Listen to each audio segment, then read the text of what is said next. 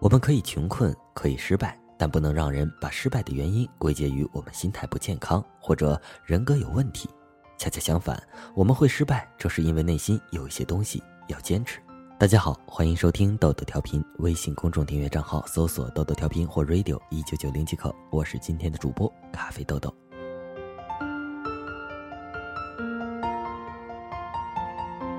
前段时间暂时没上班，难得有空，想约一个朋友兰见面，这才知道他已经离开北京了。半年不见，他辞了北京的工作，卖了北京的房子，带着老公和娃回山清水秀的苏州安居乐业了。我错愕的握着手机，感叹才半年不见啊！是的，在北京，朋友们半年不见一次面是再正常不过的事，因为北京太大，路上太堵，而我们又太忙。比如，如果你想约超过三个人见面吃饭，最后很可能饭没吃成，几个人还因为到底在哪里吃饭比较方便而大吵一架，不欢而散。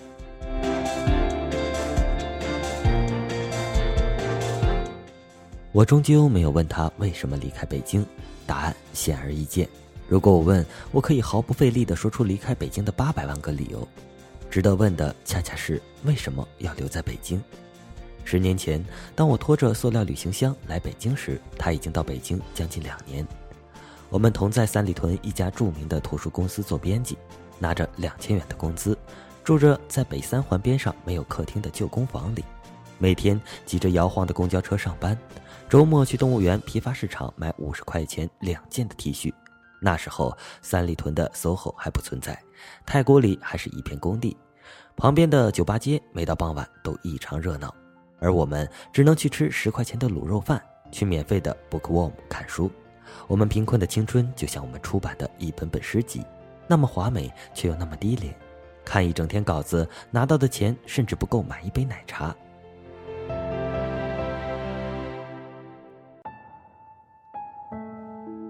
最穷的一次，我从宣武门搬家到和平西桥后，只剩下七十块钱，而距离发工资还有一个星期。最后，我无计可施，第一次拿出那张为了赠送水杯在超市门口办的信用卡，去超市买回了一个星期的菜。那是深秋，冷风卷着沙尘从北三环呼啸而过。骑车回家的路上，我一直在颤抖，从来没有像那时那样觉得自己的生活风雨飘摇、危如累卵。那年冬天来得特别早，下班时天已经黑透，一个人沿着昏暗的人行道走回家，总是忍不住感伤。日渐缩短的白昼让我想起自己来北京后长久仍绕不去的灰暗心情。一个周末的傍晚，我回到家，发现忘在家里的手机里有一条短信和一个未接电话，是他发来的。短信问我在不在家，大概是因为没收到回复，他又打了个电话，显然是有急事，因为他是一个从不轻易麻烦别人的人。我打电话过去，他却说已经没事了。我继续追问，他就不好意思的笑起来：“哎呀，好丢人啊！”原来那天下午，她男朋友毫无预警地带着一群作家朋友回家吃饭，根本不知道他们只剩下几十块钱。他借口出门买菜，打电话想跟我借钱，偏偏我又没有接电话。后来呢？我问他，我想起他们还有一个朋友没有一起来吃饭，就打电话给他，顺便让他赶紧带点吃的过来。那群人那么能吃，他懂的。他哈哈大笑，就像平常给我讲笑话时那样。我还没笑，他自己已经笑趴下了。后来，不论何时何地，每次想起他那时的笑声，我就感到由衷的温暖。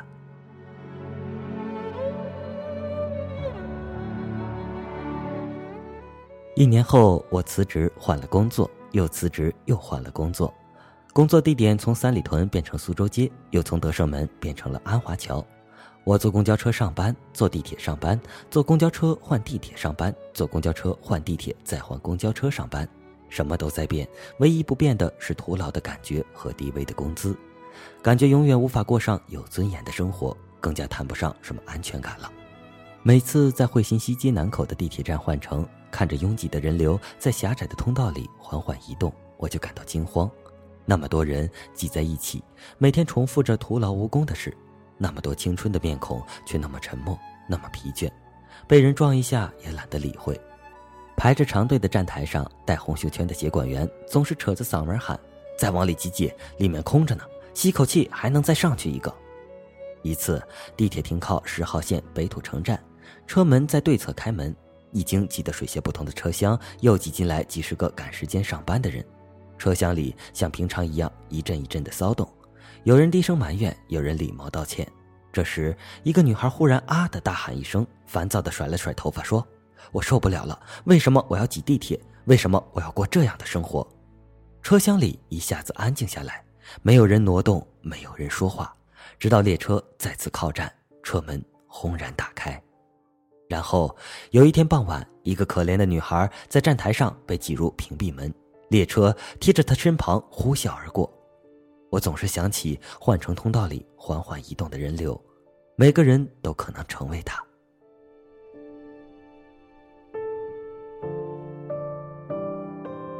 令我震撼的还有那个抢银行的贫困大学生的故事，那个二十二岁的瘦弱男孩，几年来饱尝艰辛，疲于奔命。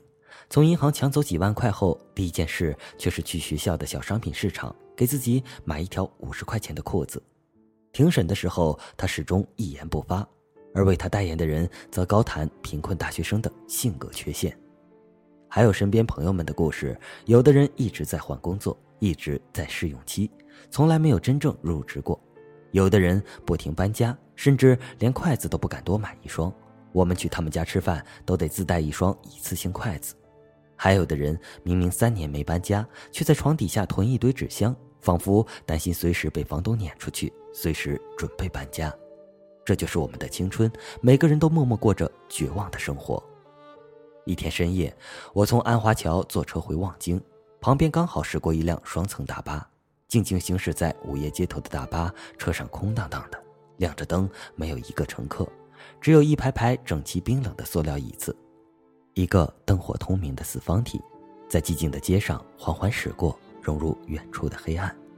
北漂多年，不知为什么，那时忽然觉得那就是我全部北漂的情感出口，也是那时很想为自己，也为很多和我一样漂泊的人写一点东西，写我们漂泊无望的青春，写我们流离失所的理想。刚好那段时间看电视剧看得很恼火，比如穷小子必然要野心勃勃，不择手段。最后不仅要一败涂地、一无所有，还要连自尊和爱情一起输掉；而高帅富总是收割一切，金钱、爱情、友情，连道德优势都顺手捎走。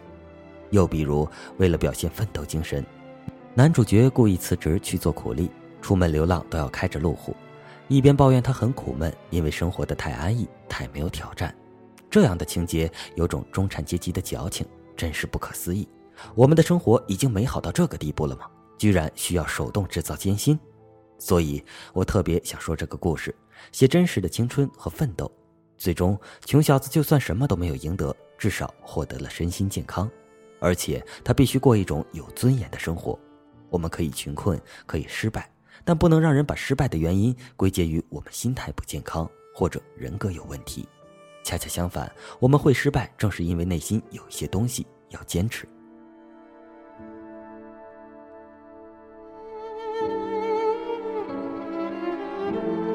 换个角度说，这也算一种精神胜利法。有时候我自己都能感觉到，这种价值观诉求太急切，几乎要伤害笔下故事的独立性了。不过那又有什么关系？我想要歌唱的渴望远胜过我想赢得什么唱歌比赛。之后一段时间，我住在通惠河边，和几个朋友合租了一套四居室，每天挤八通线上班，周末去传媒大学自习教室看书，偶尔和朋友们去河边的夜市吃烧烤。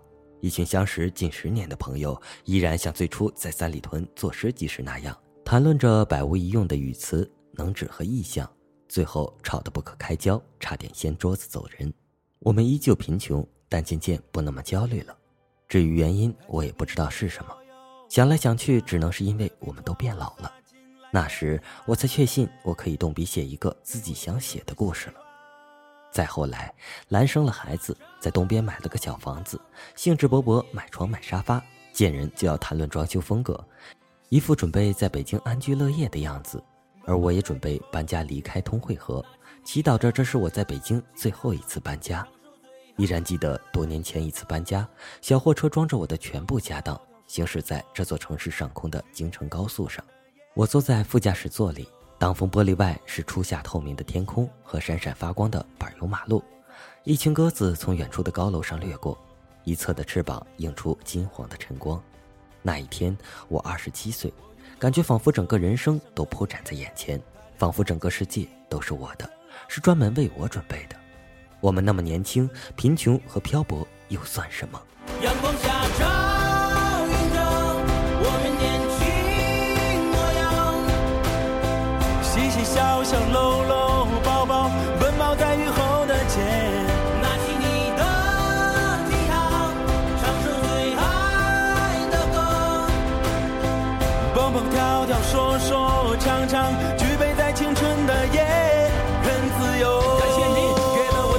我的勇气，感谢您让我的生命更有意义。浮华的世界早已定下无悔的契约，无论多难，也要坚持到底。站起来吧，兄弟，用你的音乐拯救这残缺的世界。站起来吧，兄弟，用你的节奏提醒自己永不放弃。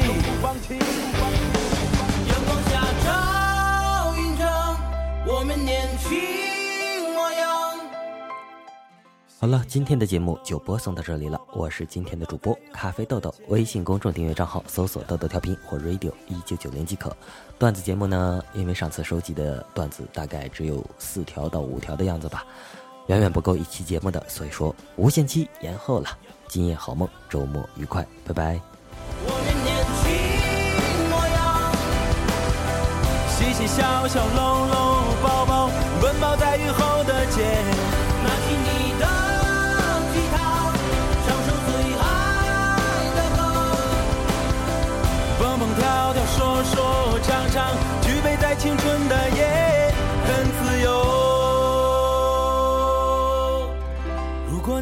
和我一起流浪，走在路上，我们还年轻。